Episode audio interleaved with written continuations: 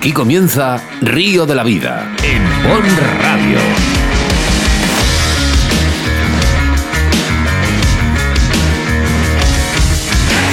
Tu programa de pesca con Óscar Arratia y Sebastián Cuestas.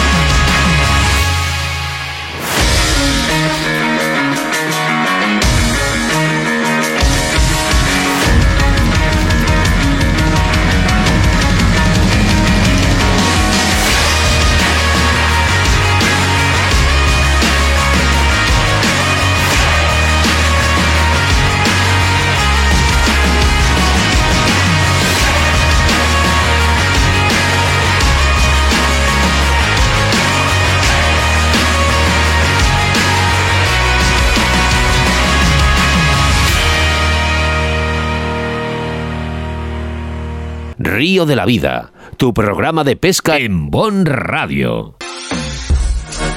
La mayor variedad de productos de carp fishing con más de 3.000 referencias se llama Fox International.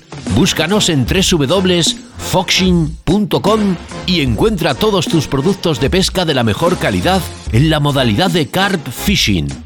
Todo para el pescador ropa, bolsos, tackle, barcas, motores eléctricos, refugios, sacos, power bank, las mejores cañas y carretes del mercado, siempre en tu tienda de confianza. Fox International con Carp Fishing, en Facebook e Instagram. Y si no te quieres perder ningún estreno de los últimos documentales, novedades de productos y sorteos, no dudes en suscribirte en nuestro canal de YouTube, Fox Fishing TV España. En Río de la Vida, con Óscar Arratia y Sebastián Cuestas.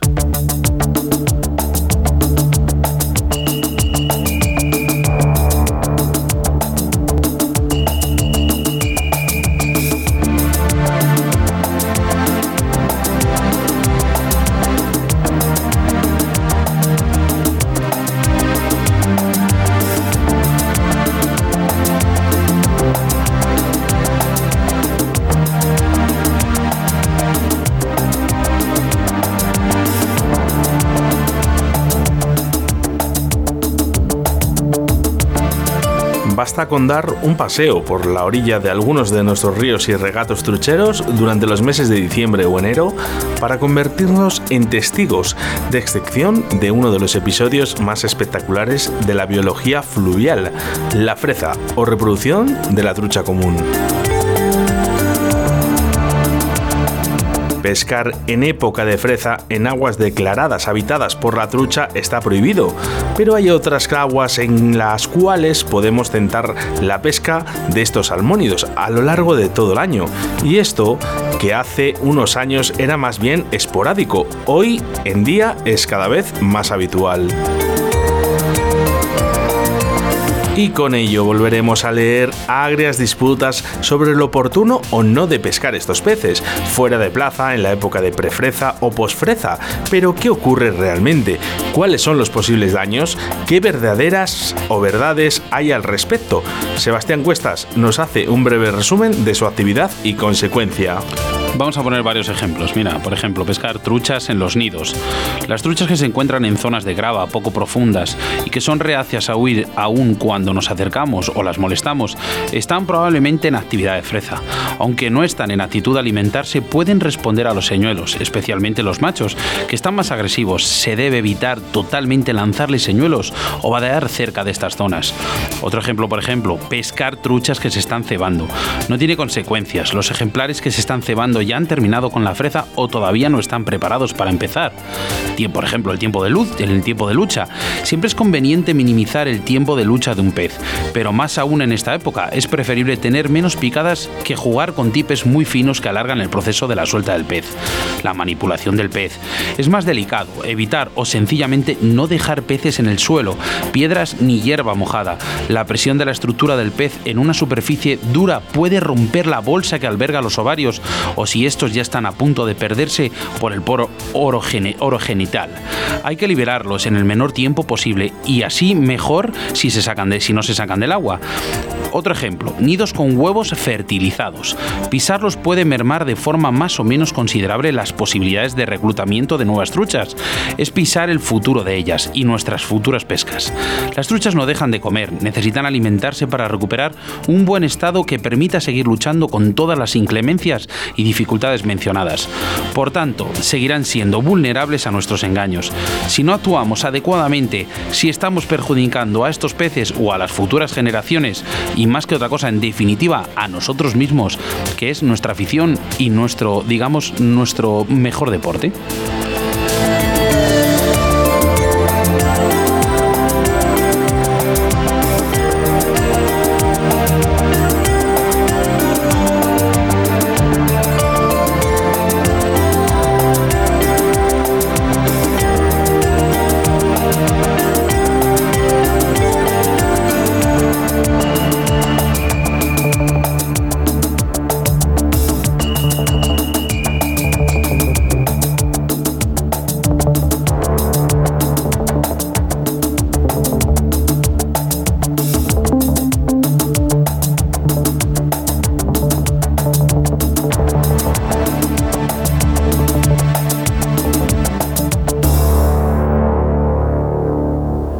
De la Vida, tu programa de pesca en Bon Radio. En Río de la Vida, la información de caudales y embalses con Sebastián Cuestas.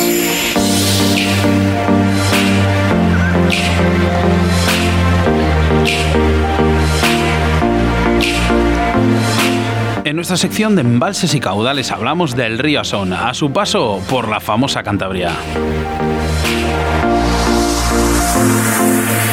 El Asón es uno de los más importantes ríos de la cornisa cantábrica, espectacular desde su nacimiento en una agreste cascada, rápido en su curso alto para salvar el gran desnivel hasta encontrar el valle de Redondo y fuerte en su curso bajo para llegar a formar una precisa y rica ría antes de morir en el Cantábrico. Atraviesa los municipios de Arredondo, Ramales, Guibaja, Udaya, Ampuero, Limpias y Colindres, además de muchas otras aldeas más pequeñas. En su recorrido recoge las aguas de los ríos Gándara, Carranza y Silencio, por su margen derecha, y de Argumal, Bustablado, Glande, Clarín y Clarión, en la zona de la izquierda. Algunos de estos ríos son también interesantes y esconden buenos ejemplares de trucha común. El Asón cuenta con uno de los más preciados tesoros piscícolas del país. Hablamos del famoso salmón del Atlántico su pesca, una de las más apreciadas, cuenta con numerosos aficionados llegados de diferentes puntos del país, aunque siempre en un segundo plano respecto a los múltiples aficionados locales, auténticos conocedores del pez y de su hábitat y herederos, herederos de la fuente de traición. El salmón se persigue especialmente peinando las numerosas pozas, donde realiza paradas en su remontada río arriba y descansa junto a las rocas del fondo. Por ello, una de las técnicas tradicionales consiste en utilizar cucharillas plomadas y arriesgándonos un poco a engancharlas, rastreando el fondo. Además de una cucharilla, el salmón también se puede pescar a mosca y con diferentes cebos naturales, como son conocida la lombriz o la quisquilla. Las mejores épocas para la pesca de este pez son los meses de mayo y junio. En cuanto a zonas, es Batuerto el acotado históricamente más fructífero para la pesca del salmón, aunque podemos encontrar otros siete, y no hay que descartar ninguno de ellos. Además hay zonas libres como pozas donde existe la posibilidad de obtener capturas de salmón como el chopo o la vena de molino. Finalmente, para la trucha hay un acotado específico en Arredondo, pero se puede pescar a lo largo de todo el río. Se puede además también pescar y encontrar ejemplares de muy bien tamaño por todo el río, llamado este río tan famoso Asón.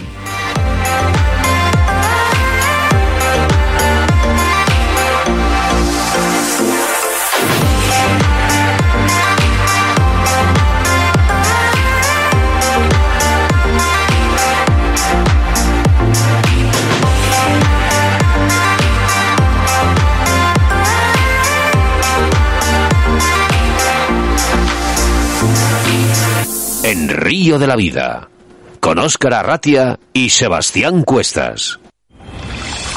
En Río de la Vida te ofrecemos nuestro invitado del día. Hoy en los micrófonos de Río de la Vida pescamos a fondo con Ángel Cantero. Buenas tardes, Ángel. Hola, buenas tardes. Ángel, buenas tardes, ¿qué tal? Pues muy bien. El tiempo un poco mal, pero además todo bien. ¿Acompaña o no acompaña para pescar? No, ahora para pescar no, no acompaña nada. La verdad es que con todo esto que ha llovido, eh, pues están las aguas con mucha turbia. Bueno, acompaña para otras especies, ¿no? Como puede ser la lubina. Pero cuando se mete mucho la lluvia, el viento, el agua, pues a mí me gusta mucho disfrutar y no sufrir. Oye, ¿qué tal la, la, otra orilla? La de, la, de Santoña, porque tengo, digo, y perdona, de Laredo, porque tengo aquí a uno de Laredo, ¿sabes? Me dice, oye, pregúntale por la otra orilla, ¿qué tal estás? ¿Está mejor que la de Santoña? La otra orilla está igual. Está igual. Roberto, está igual. bueno, reconocido, ¿eh? Santoña, yo creo que por todos nosotros, eh, quien no se ha acercado alguna vez, ¿eh? que además esos sitios eh, tan bonitos, eh, hoy hablamos precisamente de este punto, de la zona oriental de Cantabria. ¿Qué sitios son los que frecuenta Ángel para pescar estas doradas? Pues mira, Santoña tenemos, somos unos privilegiados, ¿no? Porque en Santoña, pues podemos disponer de una ría, un estuario, una marisma, una bahía y una playa. Eh, yo en las zonas que más me muevo, me muevo, me muevo mucho en ría, en, en bahía, y vamos, me muevo en todo, ¿no? Pero depende depende del, del, mes, en el año, pues pregunto más un sitio u otro, ¿no?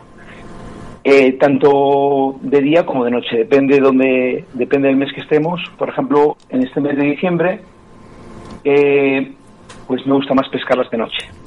Y yo te hablo de cómo las pesco yo y lo que yo creo del por qué, ¿no? ¿El por qué de noche? Pues yo pienso que están muy recelosas porque hayan desobado. Entonces, al desovar, pues la noche eh, comen más tranquilas, entran de noche a comer y salen de 10. De 10 es muy complicado cogerlas aquí. Muy complicado en esta época del año. Hasta que llegue más o menos febrero, marzo, es complicado. Ángel, mm, tiene, tienen buena vista las doradas, ¿verdad? Sí, claro que sí, tienen buena vista. Eh, mucha gente se piensa que, yo es una cosa que siempre escucho, no, oye, el cangrejo, el cangrejo no funciona de noche. Mm, vamos, mm, funciona de noche. Lo que hay que tener en cuenta es que eh, no hay, que, hay que tener en cuenta que no es como lo vemos nosotros de noche, es como ven ellas de noche. Eh, el cangrejo le ven le ven sobrado. Y más en esta época. Es más, te diría, si es más oscuro, mejor todavía. ¿El por qué? Pues no lo sé. No sabía decírtelo, pero y, por experiencia. luego, luego vamos por eso, por el anzuelo, pero eh, vamos a empezar desde el principio. ¿Dónde sería más posible tener una picada de una dorada grande? ¿En alta mar, en la orilla, en la ría? Ahora mismo, ahora mismo en este mes, vamos, eh, esto es, eso depende de que eh, en el mes en que te muevas, en qué zona te muevas. Por ejemplo, ahora mismo en este mes de diciembre, enero, febrero, eh, es muy probable, tienes más posibilidades de una dorada grande en la bahía que, por ejemplo, en una ría. Ahora mismo vas a una ría y no las vas a encontrar. Porque han salido. Han salido, han desobado y entran por la noche. Pero no entran hasta arriba, hasta arriba de la ría. Entran en lo que es, por ejemplo, en Santoña se mueve muy bien por la, por la bahía. Se mueve mucho de noche. Es más, te digo más. Y se mueve mucho en bajamar. ¿Vale? La última, la última hora. Es más frecuente más, que tengas más posibilidades de encontrarla en bajamar la última hora de bajamar y la arrancada para arriba. Ahora mismo, ¿eh? En diciembre, enero, febrero. Datos muy interesantes, muy interesantes, la verdad que sí. Es una de las preguntas que más nos hacen, Sebas, cuando hacemos cosas de mar, ¿eh? eh ¿Cuándo hay que pescar? ¿En bajamar, altamar, pleamar? ¿Cuándo, ¿Cuándo es donde cuándo hay que pescar? Porque cada uno, cada uno tenemos un, una apreciación. Lo que ahora es muy importante es, eh, es eh, cogerlas cuando cae la noche es muy importante. Ahora, es, para mí es muy importante porque he ido muchas veces en esta época de día, es que ni verlas. O sea, puede ser de mil una, o sea, puedes montar una, puedes, es muy complicado. Que la puedes pescar, ¿eh? que no te digo que no, pero es muy complicado, muy complicado de día. Tiene que ser de noche. De noche es, hace poco, hace poco pues estuve pescando y cogí una, pues, una grande y otra más pequeña y fue ahí, fue justo en la hora, en la bajamar, cuando dio bajamar, me cogió el toque de queda, o sea, tuve que salir corriendo a, menos 20, era en el menos 20 y tenía, tenía una dorada al otro lado, la grande, yo con el móvil en una mano y la caña en otra, que no me da tiempo a sacarla para irme. bueno, yo quita que en mi casa dos minutos, pero lo pasé un poquitín mal. Ángel, nos sorprendió muchísimo en Río de la Vida, eh, digamos, esta pesca tan diferente que haces. Pero, ¿con qué equipo, o sea, perdona, qué equipo es el más apropiado para, para realizar esta técnica? Yo, el equipo, mira, yo he pescado con todo clase de equipos, la verdad, porque en mis, en mis inicios y tal, ya hasta hoy he pescado con todas clases de equipos. Pero yo, el más recomendable sí. Mm, es una caña que tengo, yo para mí, que, es, que sea híbrida. Una caña híbrida, la puntera muy sensible eh, y que tengas un buen carrete. Un buen carrete, un buen carrete con, un, carrete que, que, con fuerza, ¿vale? Un carrete con fuerza para a la hora de trabajar en la dorada, ¿vale? Pero que te puede valer aquí mm, yo diría que el equipo no es tan exigente porque para el lance no te exige el lance, las puedes pescar. Yo te digo de sitios que las puedes pescar desde un metro, un metro de distancia, ¿eh? Sí. Hasta 40 o 50 metros, 70, es que puedes pescarlas en cualquier... Depende de donde te muevas, eh, depende en qué pesquero, eh, tiene, unas, tiene unas características para pescarlas. Eh, puedes pescarlas, eso, lo que te acabo de decir, a un metro, en 10 metros, en 20, eh, las puedes pescar en sitios que vas al paso de ellas o los comederos. A mí lo que me gusta mucho es pescarlas en comederos, donde van a comer.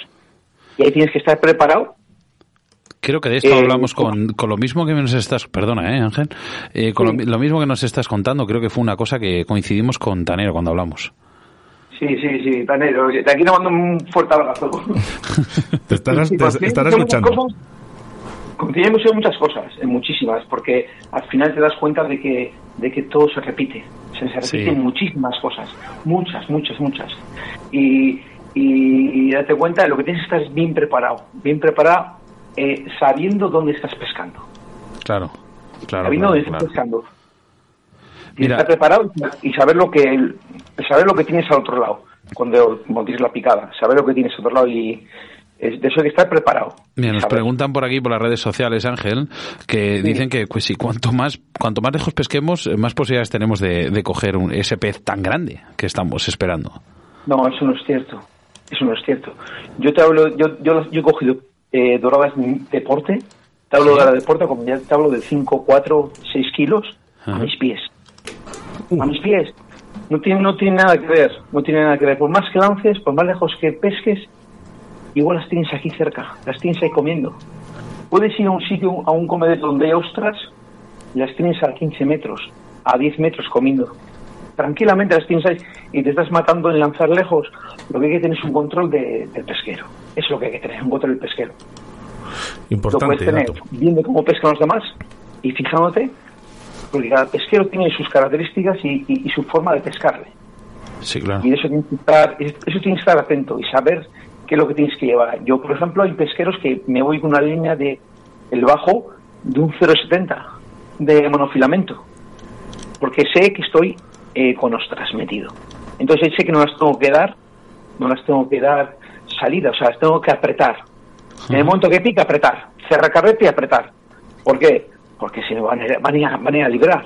Van a ir a, van a, ir a, pasar, a pasarse por encima de los ostreros. Además que estas son listas, ¿eh? Disfrutas menos si la dejas correr, por ejemplo en la bahía yo la dejo correr, o sea, yo, la- yo la dejo irse, ya vendrás porque es más arenal. Entonces yo ahí disfruto un poco más, evidentemente, porque la dejas así y luego la traes poco a poco, porque no tienes Claro. problema, no hay tanta, no hay ostras, entonces eso para ella es una defensa muy grande. Ahora, cuando estás en un ostrer, estás en un ostrero, pues hay que pararlas, pararlas desde minuto uno. Si parte, partido, pero hay que pararlas, porque si no va a partir de todas, todas. Ir con líneas ya más potentes. Está bien, me ha gustado, perdona Oscar, me ha encantado Sí, este dato. ¿eh? sí. Esto es la primera vez que dices, yo es la primera vez que lo escucho, ¿eh? de, de parar al pez en el momento y, y- y Sí, no... sí, Hay, que, hay que pararla, depende de donde estés, hay que parar. Estás en un sitio de ostras, puro de ostras, hay que pararlo sí o sí. Sí, pararlo como corta, como ¿no? el hilo, fuera. claro. Hay veces, a ver, tienes que tener en cuenta que puedes tener al otro lado una dorada de 5 kilos o de 6 kilos y te vas a, y, te, y, y- y no vas a poder pararlo en el sentido de frenarla de seco. No la puedes frenar de seco porque es imposible. Porque eso tira que se jode y, y te baja la caña y, y es increíble. Pero en la medida de lo posible, no dejarla correr, porque lo vas, la vas a perder. En sitios, por ejemplo, hay otros sitios, ahí sí, ahí hay que dejarla porque si paras, porque también voy, cuando digo no la dejo correr, ya voy con líneas preparadas para no dejar correr.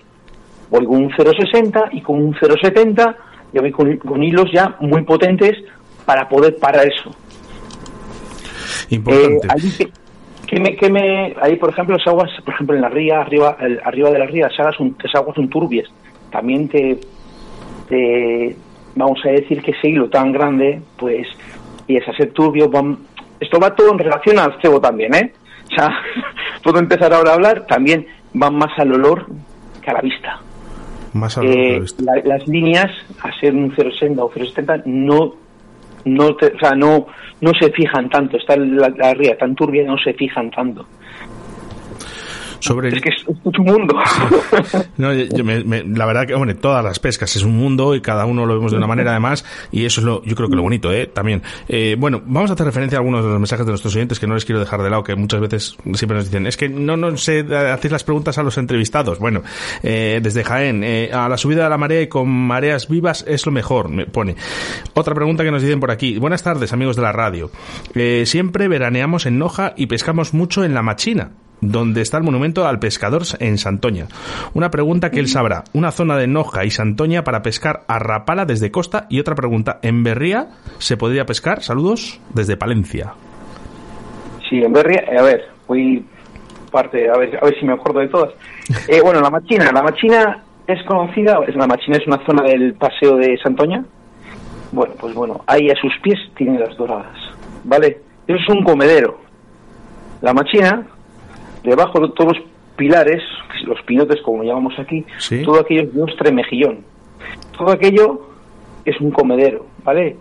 Todo lo que es la machina. La machina es donde los, los barcos, eh, vamos a decir, es como un, un atraque de, un, de, un, de barcos, ¿no? Donde, yo me acuerdo de mi tío, ahí dejaba los rapes, las langostas, los, lo, lo dejaban ahí, para ahí lo cogían y, lo, y lo llevaban a la lonja. Bien, todo eso es un comedero. La machina, en su... en- lo que es la machina es un comedero, igual ahí hay 25 pilastros. Bueno, entre ellos todo todo es un comedero porque está lleno de mejillones bueno. y de ostras. Allí es lo allí es un comedero muy bueno. Amaneceres pleamar en verano. Mira qué bien. Todos los amaneceres en pleamar en los comederos hay doradas. O sea, puede haber un día que, oye, pues no hay, pez- no hay peces. Bueno, evidentemente, pues es que hay días que no están, evidentemente. Pero los amaneceres, primero que sea el amanecer y luego que sea la pleamar. Si se hace, vamos a decir, si el amanecer es a la, en verano a las 7 de la mañana, 6 y media, que sea el amanecer, por ejemplo, eh, o sea, si es amanecer, primero que sea amanecer y luego la que luego quede a pleamar, por ejemplo, la hora que sea pleamar. Es- es- eso es bueno. Me, sonrío, sonrío porque ese, yo ese dato que acabas de decir es el que uso para las lubinas en el sur. Aunque no dicen que no tiene mucha peculiaridad el tema de las mareas, pero fíjate, yo ese dato le uso yo en el sur para, las lubinas. Eh, bueno, en un, comedero, en un, comedero, de noche no vas a encontrar una dorada en verano. Jamás. Los comederos no se pescan de noche. He ido a pescar a comederos de noche muchas veces, jamás he sacado una dorada en un comedero de noche. Jamás jamás siempre las he cogido al paso.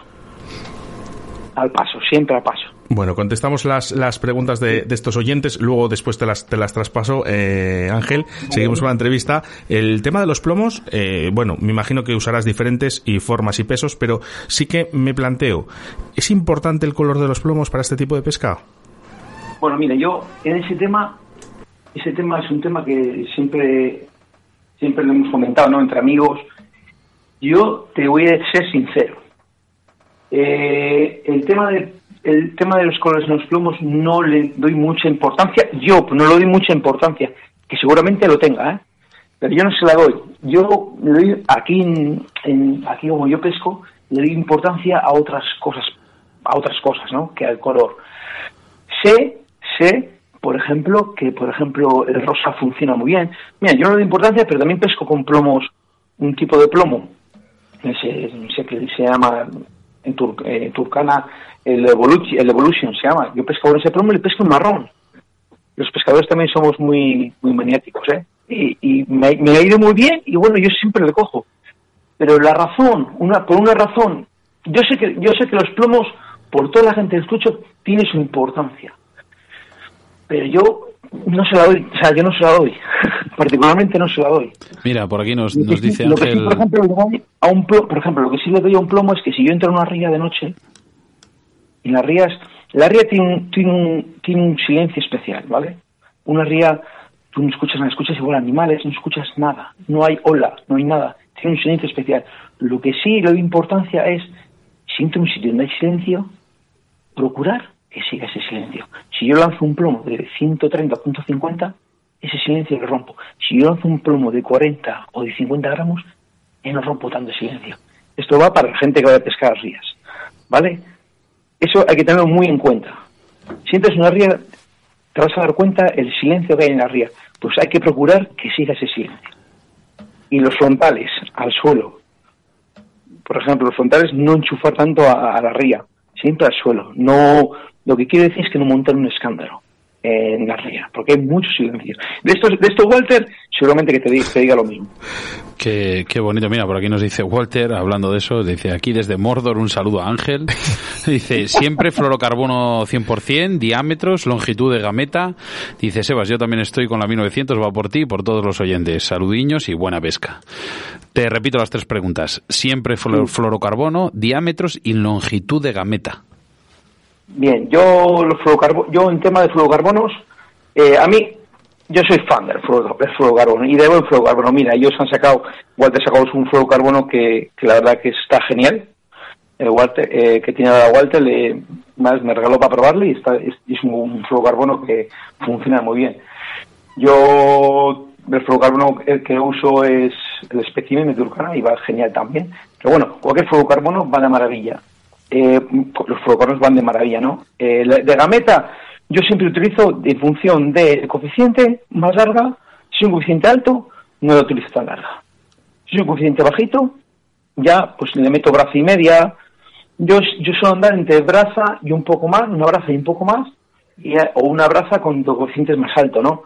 En función del coeficiente de marea, pues mm, si es alto, lo, acorto el bajo y bueno, y luego el tema de el tema de diámetros, pues me suele andar y es que no es que no bajo de 0 de 0.35 no le bajo, o sea, es que depende de donde, esté pescando, como bien te dije antes, en la bahía en la bahía pues suelo pescar con un 33, con un 35, con un 40, como mucho en bahía, que haya arena, no hay tanta piedra, pero ya si me meto arriba, ya desde 45 no lo bajo. Sí. Allá en, ya en cuando se hay ostras, es que lo que se tiene que dar cuenta es que las ostras es donde van a comer. Entonces, la gente muchas veces de ostras dice, no, no, yo ahí no pesco, ahí se traba mucho, pero bueno, lo que hay que hacer, yo mucha gente le digo, que tiene que ir a ver el sitio el pesquero en bajamar. Y si hay una marea que, que es grande, ciento y pico, pues que vaya en bajamar y que vea y que mire los pesqueros. Cuando está, cuando está vaciado, cuando haya vaciado, ver dónde está pescando, ver dónde tiene que lanzar. Hacerse su película, como digo yo. Bueno, mira, cuando suba aquí, voy a, voy a venir aquí y una marea que no tiene coeficiente bajo y voy a lanzar ahí. Ángel, ¿sabes. ¿sabes lo que me parece a mí? Que dedicas más tiempo. Y lo digo bien, ¿eh? Dedicas más tiempo al- A preparar, visualizar y, y- y, digamos, eh, eh, mm, buscarle el porqué a una zona que realmente la acción de pesca. O sea, te ahorras mucho tiempo pescando con lo que has hecho antes. Claro, claro, es que, es que de eso se trata. Antes, antes, antes invertías muchísimo tiempo, ahora es al revés. Ahora no inviertes tanto. Ahora ya sabes más o menos. eh, yo, por ejemplo, si quiero ir a un sitio, es, eh, por ejemplo, hoy quiero ir ahí porque me da que ahí van a estar. Pues siempre suelo ir mucho tiempo antes para que coger ese sitio, ¿vale? Que no venga nadie y tal, yo quiero coger ese sitio. Si por mí fuese, o sea, si, yo iría siempre una hora antes de las de pleamar, una hora antes de bajamar, así, porque la dorada es así, la dorada se repite siempre, siempre. Hay cosas eh, que cada año te sorprenden, pero básicamente siempre se repite. Una dorada, una dorada la puede coger cualquiera, pero eso, pero también le voy a decir una cosa, tiene que meterse de lleno, tienen que invertir tiempo, tiempo y, y apartar todo lo que tenía pensado y como resetear, resetear y decir, bueno, esto. Quiere exclusivamente, Nada- nada exclusivamente solo preocuparse de una dorada, no, no de ir a, a, a ver qué sale. No, no, exactamente, lo de ver que sale, eso olvídate. Eso es, de, voy a pescar al mar y bueno, vamos a ver si cojo una lubina bien, si saco una dorada también, si saco un cerro bien. No, no, no, no, no, no. Vamos a Los- por esto. los- yo, a ver, yo respeto todo. Luego hay diferentes clases de pesca. Hay gente que le gusta ir a pescar para relajarse, que lo veo fantástico, fantástico. Hay gente que le gusta diferentes tipos de pesca, pero, pero cuando quieres, voy a pescar doradas. Hay que, hay que tenerlo muy claro. Cebos duros y a ellas. Y a ellas, y a sitios de ellas, y, y a buscarlas. A eso, a eso, a eso quieres yo, eh, Ángel, lo del, lo del cebo. Eh, ¿Miento si digo que tu cebo preferido es eh, el cangrejo? No, no me interesa nada. A mí el cangrejo me encanta. Yo al cangrejo, vamos, yo, yo es que no le quito en todo el año. No le quito en todo el año. A mí el cangrejo, mucha gente, pues, no le tiene tanta fe, ¿no? Yo a toda esa gente le digo que pesque con el cangrejo. Que pesque con el- y que le sepa meter donde hay que meterle. Y en el momento que hay que meterle. Y va a cambiar de opinión. Y te hay que tener ese cangrejo. El cangrejo es un cebo espectacular.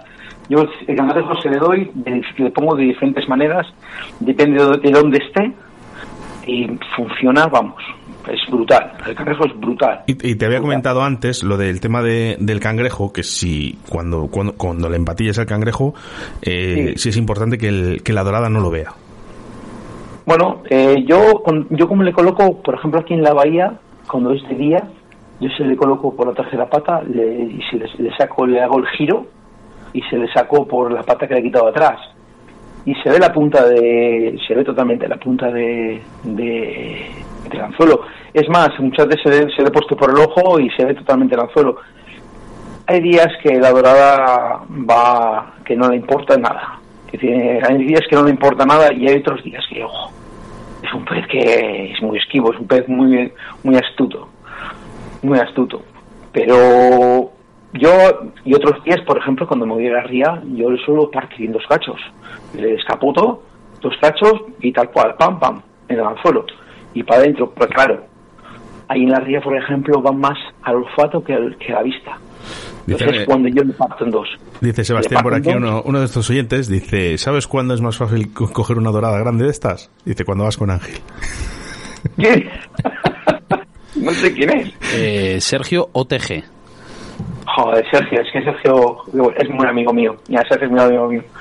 Bueno, Sergio, por, eh, algo, por algo dirá, Mira, ¿no? Coqui- Coqui- Coquito- Se habrá ido a pescar muchas veces contigo. Coquito que nos escucha desde, Uru- desde Uruguay y hay que decir a las personas que ahora vamos con los mensajes de texto de las personas, ¿vale? Pero tenemos que seguir con la entrevista, ¿eh? Sí, yo con Sergio, yo Sergio le he traído mucho por, por... Sergio había pisado una vez esta zona, pero yo con Sergio le he traído mucho por esta zona y, y todo lo que sé, todo se lo digo. Sergio es una persona, es una bella persona, ya como, como pescador es un gran pescador y de Lance OTG y es una bella persona, ya como persona es una bella persona. Mira, por aquí... Eh, Ángel, el tema de, perder o no los peces, que antes lo habíamos hablado, lo habías comentado, de, intentar parar el, pez en el momento eh, debido, en el momento justo, ¿vale? Vamos a saltarnos esa pregunta, porque ya nos lo has dicho al principio. Eh, hay una cosa que en Río de la Vida, y bueno, prácticamente en el mundo del pescador, cada día está más de moda, más de moda porque es necesario y es vital por, para nuestra afición, que es la captura y suelta. En el mar, cada día hay que aplicarla más. Yo sí, sin duda. Sin duda. ¿Qué, le, qué, le, puedes decir a todos nuestros oyentes? Yo lo que les digo que, mira, por ejemplo, hablamos de la dorada, daos cuenta que una dorada eh, a los dos años hace medio kilo. Una dorada ya, esa dorada pasa de, de macho a hembra a los dos años, fíjate. Eh, lo que hay que tener es una talla, lo que hay que pensar es más que nada eh, cuando ves un, puedes dar la talla, ¿vale? Eh, puedes dar la talla, pero moralmente eh, una dorada de un kilo, una dorada de, de 800 gramos, pues yo lo que les digo es que la suelten. Que el mar se lo va a recompensar, que la suelten. Una de medio kilo, una, soltarlo. Que da la talla, pero moralmente yo creo, vamos, yo pienso que, eso hay que soltar, o sea, hay que soltar. Pues sí, la verdad que sí. Eh, eh, incluso, si te apetece una de dos kilos soltarla, soltarla. O sea, yo hay, yo en ese tipo de, en ese aspecto, lo que sí mm, eh, más, más lo digo es el tema de, de las doradas que son pequeñitas, hombre. Yo pienso que esas doradas... Yo creo que la gente se piensa que como el mar es tan grande tiene una capacidad de reproducción gigante y yo creo que esa capacidad se acaba agotando. Para todo lo que se le hace al mar, tiene una capacidad de, regeneración impresionante para todo el mal que se le hace. Entre todos yo pienso que, se, que, podemos darle un poquitín más de respiro al mar, un poco más de respiro y tratarle mejor, que se le trata muy mal, verdad. Mira Ángel, para rematar la entrevista, una pregunta típica en Río de la Vida. Nos encanta saber, investigar un poco en un momento de tu vida especial, en este mundo tan bonito de la pesca que te haya quedado grabado en el, en el sentimiento, en la memoria como pescador. Mira, yo, yo os voy a decir un momento, mira, yo hacer referencia a mi padre. Mi padre hoy hace tres años que falleció, ¿vale? Y mi padre era un gran pescador. Y todos esos momentos, bueno, hoy la verdad que me acuerdo mucho de él. Y tanto él como mi abuelo son, han sido pescadores y, pescadores profesionales, ¿no? Y me acuerdo mucho de él cuando iba a pescar mucho con aparejos de mano. Yo con mi padre siempre he ido mucho con la mano, nada de cañas, ¿eh? Yo tenía una caña chiquita azul, pero siempre he pescado mucho con aparejos de mano. Y me acuerdo de toda esa gente de antes, cómo se buscaba la vida para cómo hacía los aparejos de tres, cuatro anzuelos, como, y no tenían lo que tienen, por ejemplo, los recursos que tiene hoy, ¿no? Para todo lo tenemos en la tienda, para lo que querías hacer, y ellos como se... Y no, y bueno, y nada más que eso, eh, bueno, con mi padre. Eh, yo los momentos mm, de pesca así, tengo muchísimos con mi padre, de, pescamos salmonetes, eh, sargos y todos esos momentos eh, los tengo grabados con, mi padre. Ángel, yo creo que te pasa a ti algo parecido, Oscar, ¿no? Claro, es que es lo, es lo que me estaba me siento identificado, ¿vale? Entonces eh, te quería decir una cosa. ¿Te parece bien que este programa de la tercera temporada de Río de la Vida se dedicamos a tu padre? Pues muchas gracias. Ángel, he aprendido mucho. Eh, me ha gustado mucho la entrevista. Quería decir una cosita, decir una cosita también, el tema de cangrejos, una cosita rápida, ¿no? Sí, sí, sí. Eh, yo eso se lo dije a Walter, y Walter se quedó un poquitín así, ¿no? Eh, dijo, hostia, eh, hay que fijarse muy bien porque el mar te habla, el mar te dice, la ría te dice, todo hay que fijarse muy bien en las cosas. Yo una vez le explicaba el tema de los cangrejos, ¿no? yo me di cuenta, es como anécdota, ¿no? Me di cuenta de que yo cuando los cangrejos, antes de ir a pescar, los metía en agua, para darles de ver, ¿no? Para que llevan y veía que el agua siempre se turbia. Entonces, ahí lo que hacían era mear, mean y cagan los cangrejos, ¿no? Beben. Entonces, yo pensaba, digo, joder, pues si esto, si esto lo hacen en el agua, va a ser más, va a llamar más la atención, lo van a percibir todo, lo bueno, porque lo van a oler. Entonces yo siempre, antes, cuando llegaba pesquero, lo estaba de beber cuando recogía de, cuando recogía de, hemos recogido las cañas. Y la verdad que noté bastante, eh, la, más picadas, más capturas haciendo esto. Bastante más. Eso es para los oyentes que, Pues, hagan un, esto. un truquito, un truquito, que eso es que muchas veces en los pescadores también nos quedamos ahí un poquito, ¿sabes? Y dices, no, no lo quiere decir. Mira, pues Nos en el caso encanta. de Ángel, eh, lo ha soltado, ¿eh? Y eso es una buena señal y estoy sí convencido de que mucha gente que nos está escuchando en estos momentos lo va a llevar a cabo. Yo creo que en este mundo del mar estáis muy unidos todos. Sí, la verdad que sí. Mucho más que en muchísimas otras modalidades. Sí, sí, sí, sí. Yo, yo vamos, fíjate, con Walter tengo una amistad, vamos, aquí ha estado, Walter ahora ha estado aquí tres veces, o en Santoña, y siempre que ha venido, vamos, hemos estado, ido a comer para allá, para acá, y tengo, un, tengo un cariño especial. Y un ejemplo de superación bestial. Pues Pero eh, bestia. la verdad que sí. Y, y fíjate, eh, dices, eh, es, es muy buen pescador, ¿eh? Porque será de Muy los bueno, mejores que tenemos en Europa, eh, Muy bueno. por no decir en el mundo entero, eh, pero... Eh, por eso te quiero decir, pero es que es mejor persona todavía. O sea que un saludo, Walter, eh, que, que sabemos que nos escucha. Eh, Ángel, A sí, no me invitéis nunca a comer, ¿eh? Ni a cenar, ¿eh? no, ¿sabes? ¿sabes a- eh, bueno, lo de, bueno, me voy a callar, que las cosas personales nos las quedamos entre Tanero y yo. Eh, Ángel, eh, un abrazo muy fuerte.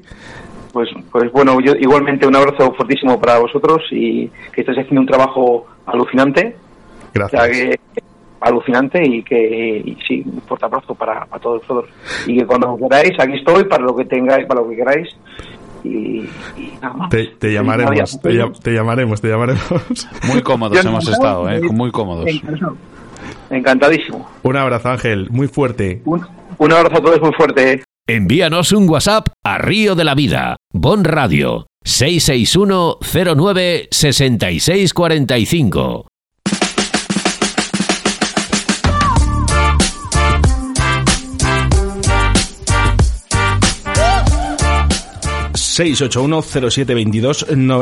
Siete Vamos, Sebastián, con los mensajes, Pues eh, sí, con lo que quieras. vamos. Muchos, muchos saludos. Miguel Ángel Surcasti nos dice buenas tardes. Sergio García, hola. Eh, Damián también nos saluda. Oye, de, de Uruguay de Colombia Sí, hoy, sí, ¿eh? Uruguay, Ecuador, Coquito, desde Ecuador. Manta, provincia de Manabi, Ecuador. Uy, qué... Vale, José María Chema, genial escucharos. Coquito Olivera, saludos de Uruguay. Esteban García, encantados de que nos escuches.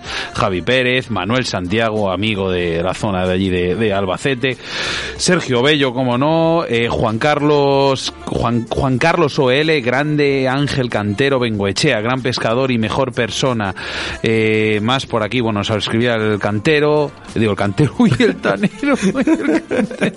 Cecilio Suscasti, bueno, ahora de noche no se puede pescar por el toque de queda. ¿A qué hora buscas eh, los momentos de, en estos momentos de pandemia? Bueno, le pasamos luego los mensajes a Ángel, ¿no? Y Eso se nos es. metemos todos. Sí, bueno, por aquí nos decían también tipo de cangrejo y tamaño. ¿eh? Además, fíjate, ha dado ese truquito, Ángel, eh, de últimas, que ha quedado muy chulo. El- bueno, todas las preguntas que nos habéis hecho a través del 681072297, se las Sí. vamos a trasladar a Ángel después del programa. Entender que tenemos una mm, entrevista ya que está procesada, ¿no? Y que, que le, le hemos estudiado para darnos lo mejor. Eh, todas estas preguntas nosotros se las trasladamos y os va a contestar en privado, ¿vale? Sin problema. Vale, más por aquí, mira, dice Marcos, eh, tocáis todos los palos, me encanta toda la pesca, en este caso el agua, el agua salada, no cambiéis nunca, saludos desde Melilla. Bueno, ¿y para qué vamos a cambiar? Sí, ¿para Sí, sí, cuándo volvéis a hablar de la lucioperca, que también es una especie muy deportiva? Habéis conseguido que me enganche a la radio. Eh, pues fíjate, Toda Felipe, eh, pues sí, tienes toda razón del mundo. Eh, gracias por hacerme tan ameno los jueves, no puedo escucharos en directo, al llegar a casa me pongo los podcasts. Eh, también se llama Felipe, mira este. Y esto me encanta, ¿vale? Eh, este club ya nos, ya nos he escrito varias veces, Los Torreros de Cádiz. Saludos, creo que es la cuarta o la quinta vez que nos mandan un, un mensaje. Eh, yo creo que habría que hacer una pequeña lista de todos los clubes que nos escuchan. Más por aquí, eh, cuento uno más por Facebook. Daniel Rodríguez García, los culpables son los de los trasmayos y los de los palengres. Si no fuera por ellos, las mías las soltaba, pero para soltarlas y que se las lleven ellos, me las quedo yo. Por lo menos aquí en Vale. Cataluña se pasan demasiado con las capturas. ¿Qué? Ángel, ¿qué opinas? Bueno, pues al final estos son mensajes para Ángel, te los trasladamos luego todos. Vale, Roberto, ¿qué tal el libro? Roberto, ¿qué tal? ¿Cómo lo llevas? Poco. Perdón, poco a poco. Muchas gracias, Roberto. Para el año que viene, creo.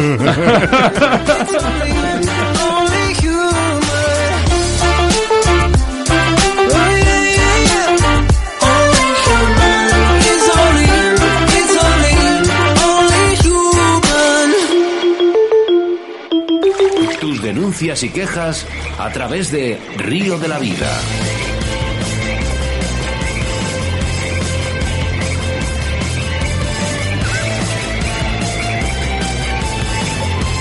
Hoy en Río de la Vida y en los micrófonos recibimos a Paz Parrondo Celdrán, propulsora del proyecto Anguila de la Asociación Columbares.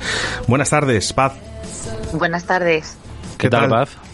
Muy bien, estupendamente. Bueno, antes de hablar del proyecto, cuéntanos qué es la Asociación Columbares. Pues la Asociación Columbares es una ONG que lleva ya más de 30 años en funcionamiento. Eh, es una entidad eminentemente social, pero tiene un departamento de medio ambiente en el que trabajamos por la conservación y sobre todo en temas de sensibilización y educación ambiental. Bueno, ahora sí, ¿en qué consiste ese proyecto? Porque además hoy hablamos de anguilas. ¿En qué consiste ese proyecto Anguila? Pues eh, mira, el proyecto Anguila comenzó en 2015 con un proyectito de voluntariado y fue evolucionando hasta el 2019 con distintas líneas eh, para la conservación de la anguila europea en el río Segura y en el entorno de la red de riego de la huerta murciana que tiene pues 500 kilómetros de red de acequias y azarbes. Eh, estás hablando de la red de riego. O sea, eh, ahora mismo, mira, hemos estado hablando, hemos estado hablando con un, con un gran pescador, un gran entendido también de, este pez. Y claro, eh, el, pensar que en la red de riego exista este pez, para mucha gente, es una información que, que, no, que no está contrastada con la actualidad. Claro, se, bueno, confluyen aquí dos cosas importantes. Una, la capacidad de conquistar hábitats de, de este animal, que tiene una fortaleza eh, increíble y una capacidad de movimiento también impresionante y luego que el entorno de la huerta murciana es particularmente em, bueno es especial porque no porque no existe una red de riego tan grande Red, de riego necesaria. red de riego necesaria, claro. Es muy, y muy antigua. Efectivamente. ¿Hasta qué punto es necesaria la anguila en estos ecosistemas? Bueno, pues la anguila es un animal que en la cadena trófica transfiere muchísima energía en niveles tróficos. Quiere decir, la interacción depredador-presa eh, es muy potente en la cadena trófica. Como sabes o como sabéis, estas cadenas son las que eh, en las que se equilibra el ecosistema, ¿no? Las interacciones entre especies, las interacciones con el medio. Cuando un eslabón de esa cadena desaparece, todo el sistema tiene que volver a, ajustarse y volver a coger un equilibrio y tiene y puede tener ciertas consecuencias ambientales, ¿no? De pérdida de biodiversidad y de, de estructuración de poblaciones. O sea, digamos que estos son los motivos por los cuales eh, empezaron a desaparecer las anguilas en la red de aguas y riegos, ¿no? En realidad los motivos en sí, o sea, eso digamos es la importancia de la conservación de una especie, ¿no? Eh, los motivos por los que la anguila desapareció en este entorno fundamentalmente fue, aparte por, por la presión humana, de la actividad humana, por la contaminación de, de las aguas del río. Paz, eh, hacéis cursos de sensibilización y formación, ¿verdad? Hacemos, tenemos una, bueno, hemos hecho, ahora mismo el proyecto está parado, pero hemos hecho una gran campaña de sensibilización y formación desde, en estos años. Charlas, exposiciones, presentaciones, talleres, documentales, vídeos educativos, teatro callejero, muchísimas actividades. Lo que sí que he estado indagando es que hace tres años estabais funcionando gracias a unos presupuestos que hoy en día están paralizados. ¿Eso, eso por qué? ¿Por qué se debe? Pues es la falta de, esa falta de presupuesto, pues la verdad. Yo no sé cuál es el motivo concreto, pero sí es verdad, hemos hecho muchísimos esfuerzos, hemos recibido ayuda de la comunidad autónoma, del ayuntamiento, de la Fundación Biodiversidad, de juntas municipales, del entorno de la huerta, de, hemos hecho crowdfunding, hemos hablado con empresa privada, pero eh, ha sido un, esfuerzo muy grande y al final la gente no sé si es que lo que pasa es que pide innovación o, o no, no lo sé. No, no lo tengo tampoco muy claro, pero bueno, sí es verdad que en proyectos de conservación es fundamental que tengan un mínimo de un mínimo de continuidad en el tiempo para que se vea o los estudios que se hagan sean significativos. No vale con tres años, porque ya no solo la sensibilización y la formación, sino que hacer el seguimiento poblacional o estudios de, de calidad del entorno para la salud, para evaluar la salud poblacional de la especie. Eh, esos, eh, esos programas requieren de una continuidad y, y por circunstancias pues no hemos conseguido darle más continuidad. Paz, yo creo que mm, el tema de, estos presupuestos es más fácil dar presupuestos a un concierto de Lady, Gaga en la Plaza Mayor de Murcia que, a este tipo de, proyecto tan bonito, tan bonito que he visto los vídeos. Lo vamos a hacer una cosa, voy a, vamos a colgar en el todos estos vídeos que me mandaste, que hay uno de ellos que por cierto me hizo mucha gracia, el de las que estáis disfrazados de anguila que vais por todo Murcia. Muy bien, muy bonito, muy bonito. Y, y luego otra que te entrevistó una un, un, chico, no sé, no me acuerdo cómo se llamaba. el huertanico, me parece. Sí, el huertanillo, el huertanico que estuvo muy bien, que, que ahí perfectamente se ve vuestra labor, eh, estas, estas ganas de, que, por ejemplo, si fuese como digo yo, un concierto, alguien famoso, un youtuber, todo el mundo, no, esto da mucha publicidad, pero en este caso, este tipo de proyectos, la gente no, no lo ve con, con esos, con esa ansia de, de, de, de realmente pues ver la realidad que hay en, en, en red de, en esta red de riegos, perdona. Sí, la verdad es que luego la gente de contacto directo, todo el voluntariado y todas las colaboraciones que hemos hecho sí se han implicado de manera bastante entusiasta. Es quizá la parte económica la que nos ha costado más trabajo. Eh, que, se le diera importancia a que entidades financiaran ese proyecto, que no solo es para una especie concreta, sino que repercute en todo el ambiente eh, de forma indirecta. Para la gente que no conozca el ciclo reproductivo de estos peces, ¿podría resumirlo brevemente para todos nuestros oyentes? Sí, claro.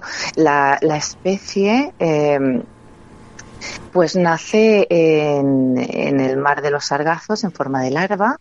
Las corrientes oceánicas del Atlántico eh, traen esas larvas eh, hacia la plataforma europea en la plataforma europea, cuando contactan, la larva se convierte en angula.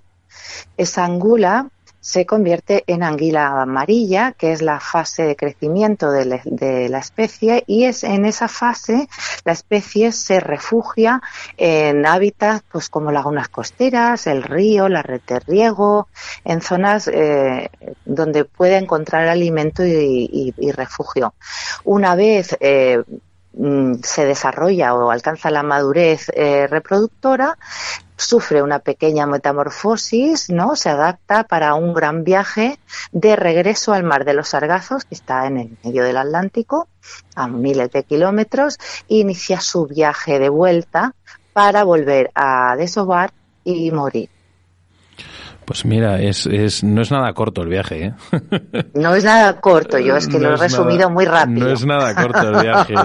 Em, sí que es verdad, mira, aquí Oscar y yo y Río de la Vida hemos ayudado a muchas, muchas asociaciones, pescadores, problemas eh, medioambientales, uno de ellos ahí en Murcia, en Zumeta, eh, a través de a través de Antonio Guirao, y nosotros bueno, vamos a intentar hacer toda la fuerza, toda la fuerza que esté posible, o sea, que, que, podamos hacer nosotros a la hora de administraciones y demás. para todas aquellas personas personas que, que no sepan cómo ponerse en contacto con vosotros, conoceros un poco, ayudaros. En este caso, recogía firmas, lo que haga falta. ¿Cómo se pueden poner en contacto con vosotros? Pues mira, pueden escribirme al correo de medio ambiente todo junto arroba columbares.org y, y, bueno, encantada de. Luego en, en, Facebook también tenemos un portal del proyecto Anguila que se, que se llama Proyecto Anguila, fácil de encontrar y, encantada de, propuestas y de recibir pues, te voy a decir, eh, tenéis una web muy bonita. Eh, nosotros ahora en nuestro podcast eh, vamos a ponerlo debajo, en la descripción, para que la gente que quiera pueda entrar y, preguntar, porque además no solo os dedicáis a la anguila, hacéis muchas cosas y está bonito. ¿eh? Yo sí he cheado un poquito y me, gusta, me gusta, me gusta, me gusta mucho vuestra web y todo lo que hacéis. Muchas gracias. Espero, espero que, que haya más gente como vosotros, que sigáis así. Y solo agradecerte que hayas estado en los micrófonos de Río de la Vida. Ah, muchas gracias a vosotros. El placer es nuestro, Paz. Venga, hasta pronto. Un abrazo, adiós. Chao. Escuchas Radio de la Vida con Óscar Arratia y Sebastián Cuestas. JJ Fishing es tu tienda de pesca a mosca, con materiales de primera calidad cisteado por los mejores profesionales del sector de la pesca a mosca, hilos, fluorocarbonos, una gran variedad en anzuelos, bolas de tuxteno, destacando su gran CDC, su barniz UV y el famoso Dubin de Vicuña, con todas las gamas de colores, siendo el único distribuidor de España. No dudes en visitarnos en nuestras redes sociales buscándonos por JJ Fishing en Facebook o Instagram o llamando al teléfono 622 59 27 48 y te atenderemos con un trato personalizado. JJ Fishing es tu tienda de pesca a mosca.